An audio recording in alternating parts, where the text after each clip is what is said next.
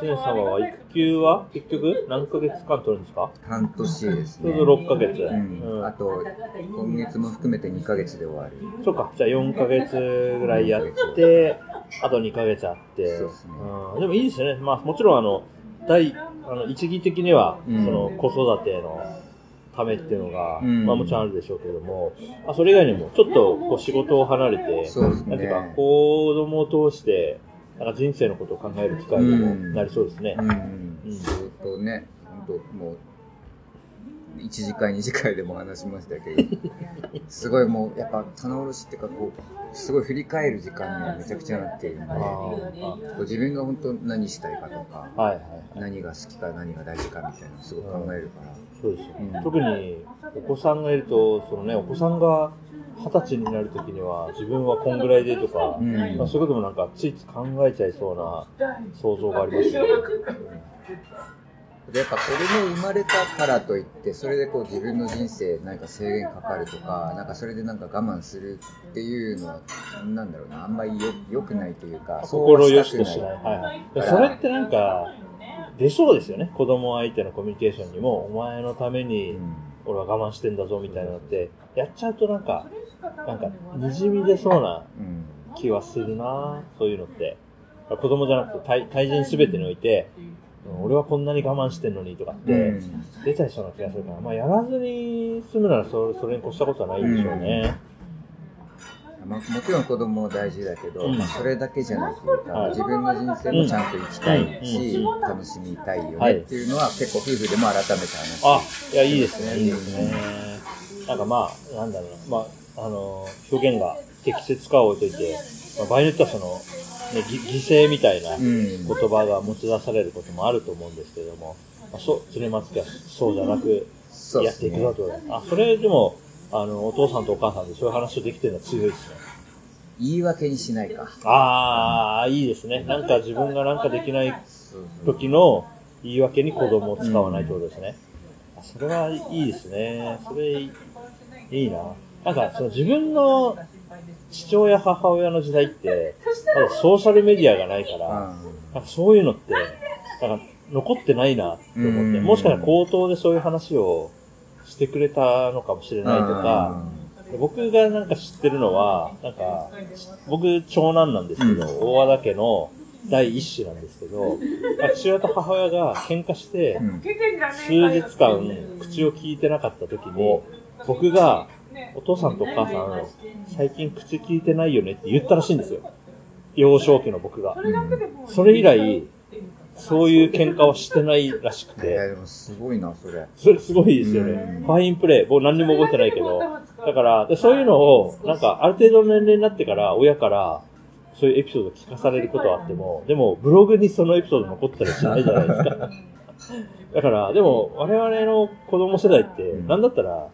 父親とか母親の当時のツイートとか読読めたりするから、それってなんか面白いですよね。いいこともあるだろうし、うんもしかしたら、え、あお父さんお母さんこんこんな風に思ってたのっていうことに なるかもしれないけど、なんかリアルな記録としてうん、それをアクセスし得るうん。わけじゃないですか。でもそう思えば、ますます、やっぱりこう、なんていうか、その、言い訳にしないみたいなのは、うん。なんかすごい大事な観点になるんじゃないかなって今話聞いて思いました。そうですね。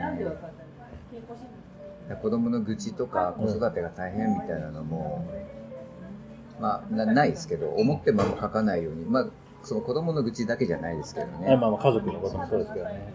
うん。まあ、なんですよ、お父さんお母さんが楽し楽しそうにやってるとか、幸せそうにしてるって、よめちゃくちゃ大事なんじゃないかなって、想像はしますよね。やっぱりこう自信自分の親も多分そうやって生きてきているのを見てると思ってるから、うんうんそうだからそういう風になりたいよなって、そうねうんめっちゃいいですね。いやそれを夫婦でそういう感覚をちゃんと言葉にして共有できてるのは、めちゃくちゃいいですね。うん。まあ、これ、あの、どういう編集になるか。この音声を、あの、僕が編集して配信したら、まあ、常様だけじゃなくて、ね、奥様、配偶者さんの耳にも入るかもしれないんで、いいですけど、いや、でも二人が、あの、楽しくね、やってるってことなんで、まあ、一友人としては、あすごい嬉しいな、幸せ、今日ね、話聞かせてもらって幸せだなと思いますね。いつもね、夫婦のことを応援してくれてるんで、じゅんくんいや。それはつけはね、ちょっとやっぱ結婚パーティー、結婚パーティーまでが大変すぎたからね、それもあって、いや、なんとかこう、気に、気にせずに、まあ、二人の幸せ、二人、うん。今、今はもう、ね、犬も入れて4人だけども、4四人がちゃんと心健やかでいられるようにっていうのは、なんかね、最初に結婚パーティーが延期になってるから、ずっとまだ、当時でも二人だ。そうそうそう、あの時は二人だ。そうだね。アポロ君もいなかった、うん当時。うん、今ではだから、あの時は二人が、気にね、まあ延期になっちゃったけど、あんま気に病まずにいるといいなって思ってメッセージを送ったりもしましたけど、今ではアポロ君もいて、お子さんもいて、4人なんでね、まあ、ますますですよね。すごいことですよね。あっという間だったな。いやー、本当に。いうんや、素晴らしいわ、本当に。人生だな。大和田家のこう自宅に招いた時のこうもてなし感みたいなのが結構すごくて、あ、そうでしたっなんかけ新小岩でね。そうそうそう。なんか感激しちゃった、あの時。あ、そう。あんまり覚えてない。うん、最近はもうね、家がね、どんどんね、おろそかになってるから。うん、最近妻も僕も、家の外の活動に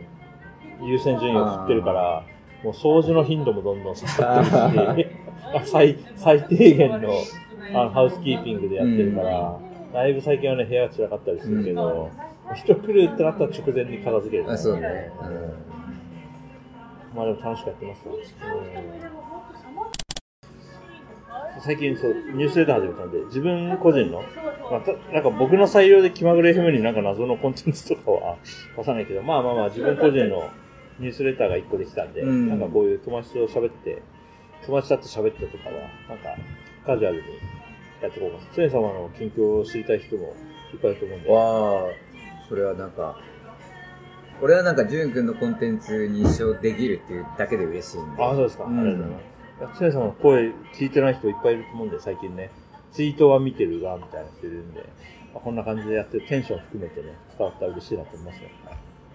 思いのほか2022の振り返りを読んだよみたいに会った時に言ってくれる人がいて、結構なんか書いたら読んでくれるんだなみたいなのがすごくこう手応えというかあったから、ありますよね。そうそう。うん、ニュースレター結構ね、誰が読んだとかね、あまあ、サブスタックがよくできてるからっていうのもあるんですけど、結構ね、見せてくれるんで、なんか面白いもんだなと思って。なんかさ、うんニュースレターのプラットフォームってサブスタック以外にも結構いろいろいっぱいある。うん、そうですね。で、レビューってやつがツイッターに買収されたんですけど、あと2日ぐらいにクローズするんですよ。あ、そうなの？あの、僕が最初レビュー使ってて、レビューはあの、完全にツイッターアカウント連動してるから、うん。ツイッターの相互フォローに届きやすいし、ツイッターのどの人が購読してくれてるか分かりやすかったから、レビュー使ったんですけど、こんな感じで、こう、例えば、これ、これ僕は購読してくれて、これね、常様と。で、最初から登録してくれてるんで、でそう、最初に、この、僕が、ウヨンウのポッドキャストを打って、その E メール開いたとか、で昨日に、第2号を受信して開いてくれたとか、見えるから、なんかね、結構、わかるんです。誰が読んでくれてる。でで。昨日発信したやつが、まあ、205人に見てもらったとか、まあ、70個の宛先があって、うんそのうち89%の人がちゃんとメール開いてくれたとか、わかるんで、なんか結構ね、思ったより、こう、いろいろ感じられて、うん。面白いですよね。うん。こう、アナリティクスっていうか、こう、分析っていうか、そうそうそうそう。的なところもすごくこうよくわかるうん、でメルマガってなんかすごい古い感じがするけど、今作ったらこうなるんだな、みたいな感じで、で、これ僕の、あの、メルマガ購読してくれてる人、この人もメルマガやってる人で、この人見ると、これをやってますとか、この人は、このニュースレター読んでます。で、あよはたさんの読んでますみたいな、うん。ニュースレターの SNS みたいな感じになっていて。何、もやってるんだ。そうそうそう。なんかね、お面白いんですよね、こう見るとね。それでなんか最近、ちょっと試しに、まあ去年から、去年、一昨年からニュースレター、アメリカで流行ってるのは知ってるんですけど、うんあんまり自分でやってなくて、まあ、やってみたら、あシステムとしてすごいよくできてるなっていうので、感心してますね。ニュースレターめちゃくちゃ興味ある。なんか自分でもやりたいなって思うくらい興味うん。で週1ぐらいだったらある。、週一。なんか、うん。今週何やったっけなって、なんか自分の日記とか見て、うん。中から1個選ぶとしたらこれかなっていうのをトピックを選んで、まあ、2、3段落書いて、もう配信オフしちゃうとか、うん、なんかいいいいですよ。うん。あとなんかサブスタック面白くて、自分のニュースレターを購読してくれてる人が、ニュースレターを始めたら、ちゃんと通知来るんですよ。ああ、なるほど。よくできてるな自分の読んでくれてるから、じゃあ自分も読みに行くよみたいな感じで、ちゃんとなんか、読者がちゃんとつくようなうん。仕組みとか、あとレコメンデーションとかも結構プラットフォームで、このニュースレター読んでたら、このニュースレターもいいよみたいな感じでやってくれるから、なんかこう、ブログと SNS の、間ぐらいのちょうどいいんだよブログだ、と、なんか自分で頑張るしかないみたいな。うん SNS だと、プラットフォームの都合うにん、なんか左右されすぎるみたいな。けど、その間の、ブログなんだけど、ちゃんと他の人ともつながって、うん E メールで届くから、あの、フィードリーダーとか使ってない人にも、なんかちゃんと届くみたいな感じで、なんかね、ニュースレター熱いですよ。熱い。うん。なんか週1ぐらいにやるのは、そんなリアルタイムに人の様子わかんなくても、日時、週時、月時ぐらいで、あ届いたら、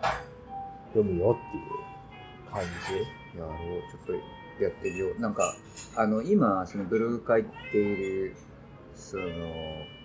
なんだ、ブログのシステム、うん、ブログ TNMT インフォが、うん Ghost っていう、あの、Node.js で書いてはいはいはいる。やつがあるんだけど、あれが、なんかこの2、3年ぐらいで一気にそのニュースレター方針みたいなのにあ、舵を取ってきてて、あもともとそのブロギングシステムだったんだけど、あその購読者数とか、そのブログ自体に、まあ、サブスクライブの機能とかもあって、へえ、知らなかった。俺のブログ行くとサブスクライブってボタンがあるんだけど、これ別になんかいらなくねって、つい最近ぐらいまで思ってて、邪魔だな、なんでつけたんだろうなって思ったんだけど、これなんかめっちゃ便利です。なんかね、ニュースレター2.0みたいなのがね、来てるんですよ。来てる。うん。すげえ面白い。なんか、で、ジュー君がこうやって見せてくれてるからすごく面白さを感じてて、うん。多分なんか自分一人だったらあんま分かんなかっただろうなって思うんだよね。そのうん。あと、まあ、やっぱ身近な人がやってくれてる人も結構一番うん。うん。ネットワーク効果はうんありますよね。なんか週に1本ぐらい書くのをみんなでやってみませんかっていうのを思ってるし、まあなんか、多分20人ぐらいが週に1本書くようになったら、僕の人生、僕の毎日すごいなんか楽しくなるだろうなって。超読みたい。身近な人の読みたいですね。うん、なんか思うのは、その僕が Web2.0 の時に興奮してやったことを、まあ、それから15年ぐらい経って、今思うのは、その、マスっぽいことは、別にテレビとかうん。ラジオとか新聞雑誌でうん。全然良くて、うん。マスに乗らないものをキャッチできるのが僕にとっての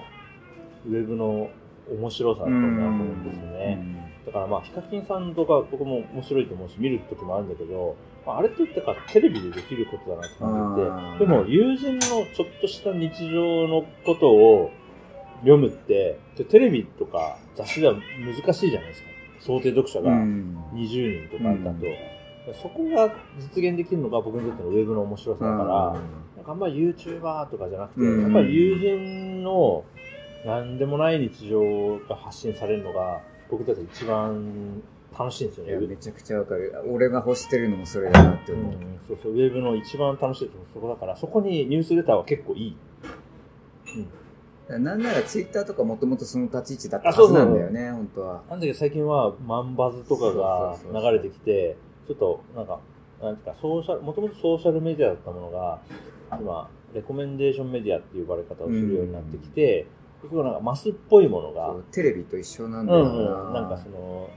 なんていう視聴者撮影の面白動画みたいなものが流れてくる感じするから、池がいいとか刺激が強いみたいな建設とか動画が多すぎて。になんか受け入れられるようになるけど、でも知らない人のめちゃくちゃ面白いやつじゃなくて、まあ、それこそ常様の最近、今今週、家の中でこういうことがあったとか、まあ、もちろんそれはテレビ番組で取り上げられないかもしれないけど、僕にとってはすごい読みたい情報なんですよね。うん、あその回帰をすごく感じていて、だからなんかホームページっぽいっていうホームページもし、うん。なんかメールマガジンなんてね、もう全然、そのウェブ1.0的なテクノロジーなんだけど、それを今やるとこうなるっていう、面白い。だからこの面白さって、あの、読み手側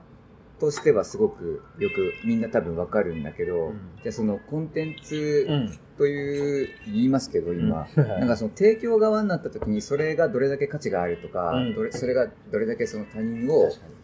ファンたらしめるかっていうのが、結構無自覚というか、気づいてないなっていうのは結構思ってて、あそうそうそう。だからなんか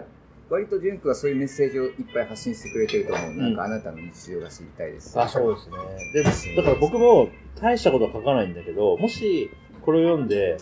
あ、なんかいいなってうん、ちょ、ちょっとでも思うんだったら、あなたの日常にも同じように、うん。その、僕に、読み手としての、僕にとっての価値がありますよっていうことをなんか伝えたいんですよ。ここれぐらいでいいんだよっていう。あすげえ面白いエピソードトークとかは別になくても、全然成立しうる。みんながなんかその両側でそういう楽しみみたいなのを見つけてほしいなって思う確かにね。あうーん。自分の日々をつらつらと書く喜びと、そうそう友人の日々を、読む喜びうん確かに。それが、なんかね、その、こっちとこっちで回るようになれば、うんみんな幸せみたいな。うんうん僕の人生観に、なんか、その、一人が、二人ずつを幸せにすれば、うん。世の中の幸せあは溢れるはずっていうのがあって、そんなに僕が、なんていうの、チャンネル登録者数100万人とか集めなくても、まあ、一人が、本当二人ずつをしっかり幸せにすれば、その人口の2倍の量の幸せが世界で作れるはずじゃないですか。それでいいと思っていて、で、それがマスメディアで難しかったのが、ウェブだったらそれができうるアーキテクチャだと思ってるから、でも目指してるとこ結構そこなんですよね。二、人に届けば、まあ、もう十分じゃないっていう。でニュースレターみたいな一回その仕切り直しみたいなところでね。そのブログとかツイッターとかやってきたけどまあその新しいそのメソッドの一つとして、うん。ニュースレターとかもどうですか？そうですね。うん。うん、でニュースレターがなんか自分の終着駅だとは思ってなくて、うん。まあ、その日記書いてたり、ブログやってたり、で、ポッドキャストもやってるそうね。し、で、SNS もやってるんだけど、で、さらにニュースレターだと、あ、こういうことが起きたり、あ、こういう人に届いたりするんだっていうのが、まあ、肌感として、一通二通送る中で分かったので、まあ、これはこれで、まあ、2023年はずっと続けてみようかなと思ってるんだけど、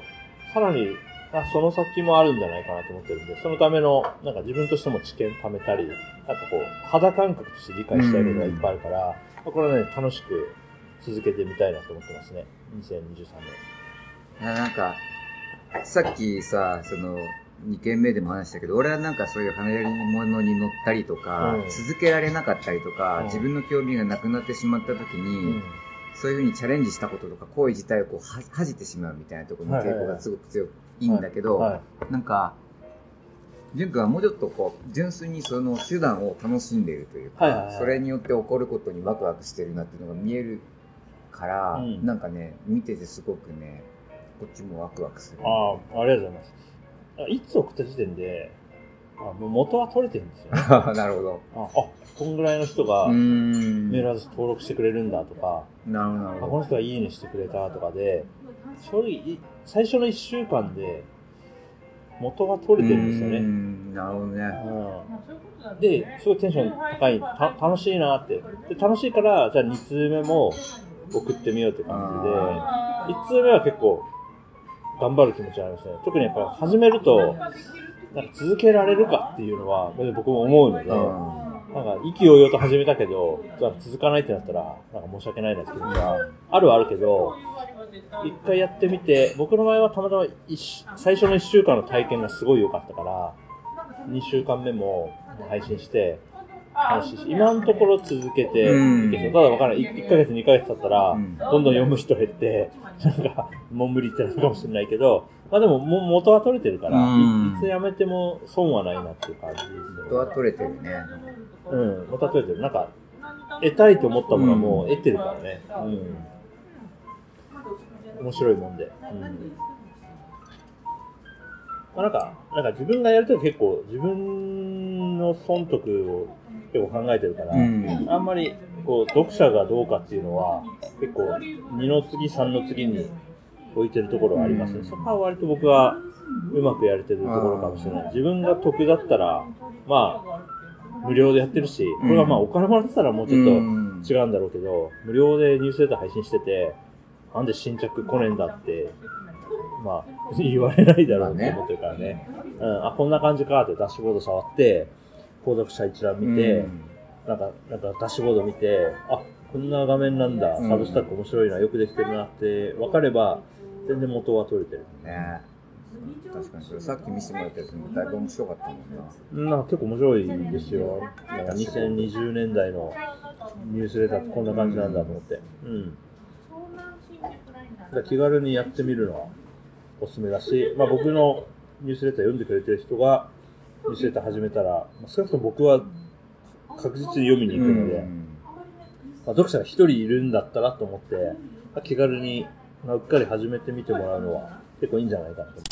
あのーお仕事でご一緒した、あの、最近ウェブアプリケーション開発を、まあ、職業としてもやるようになった人に、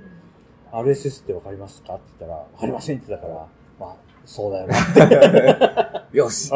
俺は RSS とかフィードね、アトムとか大好きだけど、まあ、あんまり普通にね、スマートフォンでいろいろね、ソフトウェア触れてたら、RSS を意識する瞬間ってない、ないかもしれない。まあねそれはそうみたいな気持ちですね。でもめっちゃいろんなところ使われてるんやねんで、みたいなうん気持ちで、なんか力説したりするけどね。RSS っていうのはな、みたいな。うん。プラガーっていうのがあって、フィードリーダー使った方がいいぞみたいなこと言うけど、まあでも改めてニュースレターやってみて、やっぱフィードリーダーだと僕の日記って、まあ、20人ぐらいにしか届かないんですよね、正直ね。でかといって日記書くたびに僕はツイートするかっていうと、うんまあ、ソーシャルメディアにはソーシャルメディアの難しさを感じてるから、あんまり自分が何かこう、ページを、ウェブページを作った時に、必ずツイッターで宣伝するかっていうとそういう感じでもないのが近年で、その中で、あのメールアドレスさえあれば、僕の更新情報を受信できますって言ったら、最初の1週間で、まあ、結構70人、60から70人近い人が登録してくれて、やっぱりこう、フィードリーダー人口と E メール人口は、だいぶ開きがあるなってねなんか。もう10倍以上ぐらい違うかもしれないうんだからねメールさえあれば、更新しれるってなったら、使いたい人は結構いるんだなと思って、うん。ちょっとは反省したところもあるんですよね。あ。なるほど。なんか、まあ、フィード書いてるから、フィードリーダーに登録してもらえば、今、 Slack にも、なんかフィード機能あるし、まあ、フィードさえ出しときゃいいでしょ、みたいに、まあ思ってたところあるし、今、今も思わなくはないんだけど、でも、メールアドレス登録したい人が、3倍も以上いるんだなと思ったら、ちょっと、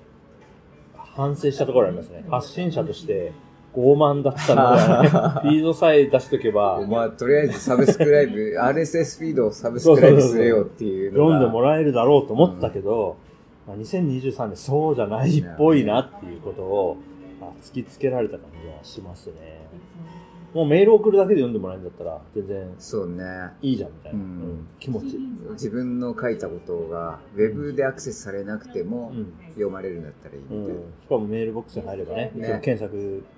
まあ、Gmail とか使ってると特に、いつでも検索できるし、あのー